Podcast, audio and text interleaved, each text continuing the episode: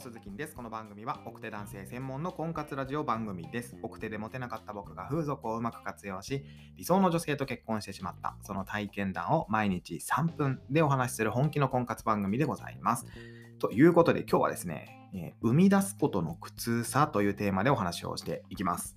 えー、本当であれば、えー、真面目さを武器に他の男性と圧倒的な差をつける方法というテーマでお話しする予定だったんですけども、えー、まあ、ちょっとね、しんどいなと思うことがあったので、まあ、たまには雑談会ということで、えー、お話をしていきたいなと思います。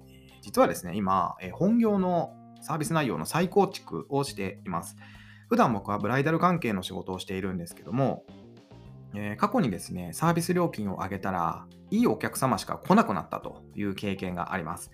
当時は、何でしょう、こう価格競争の中に巻き込まれている状態だったので、えー、値段上げたらお客さん来なくなるんじゃね？と、まあ、不安な気持ちいっぱいでございましたけども、何のこっちゃない。上げて大正解でしたね。そして今、えー、2022年コロナ禍の中、さらに値段を上げようとしております。はい。えー、ただですね、はい、今日から値段上げます。では、まかり通らないわけですよ。はい。ちょっとね、あの、LINE が なってしまいましたけども、普段ね、通知を止めてるんですが、こういう時に限ってなってしまうというね。はい。えー、宅急便がよく来るみたいな、そんな感じですね。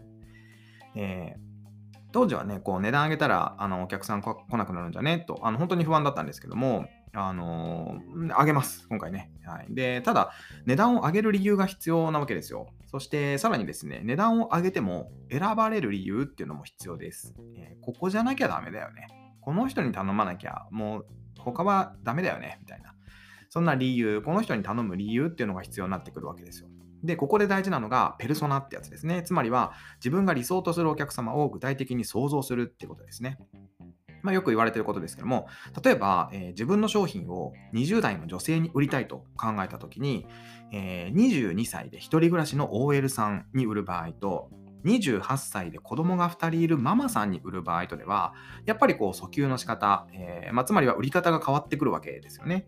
趣味思考や価値観、えー、生活スタイルがまるで違うので、まあ、これは当然だと思います。そしてこのペルソナってやつは、具体的に絞れば絞るほどいいと、え、言われているわけですけども、これ僕正直本当かなって思ってたんですよ。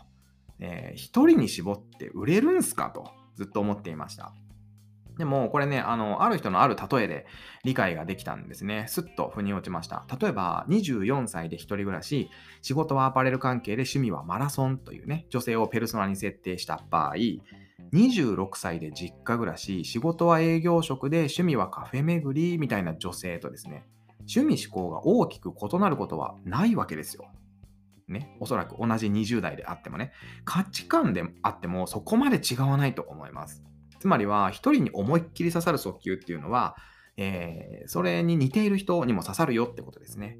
でも、一人にも刺さらない訴求っていうのは、誰にも刺さらないとも言えるわけですよ。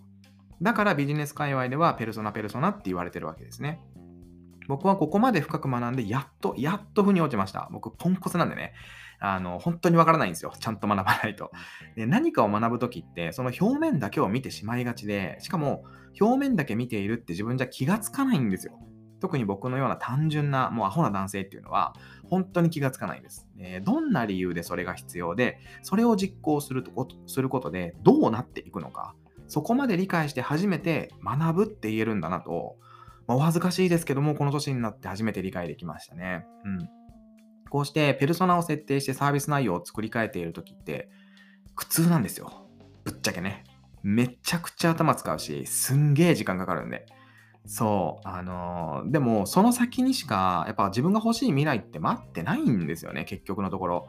だから僕は今日も苦痛な時間と向き合います。はい。ということで、えー、明日こそは、えー、真面目さを武器に他の男性と圧倒的な差をつける方法というテーマでお話をしていきます。それではまた明日の放送でお耳にかかりましょう。バイバイ。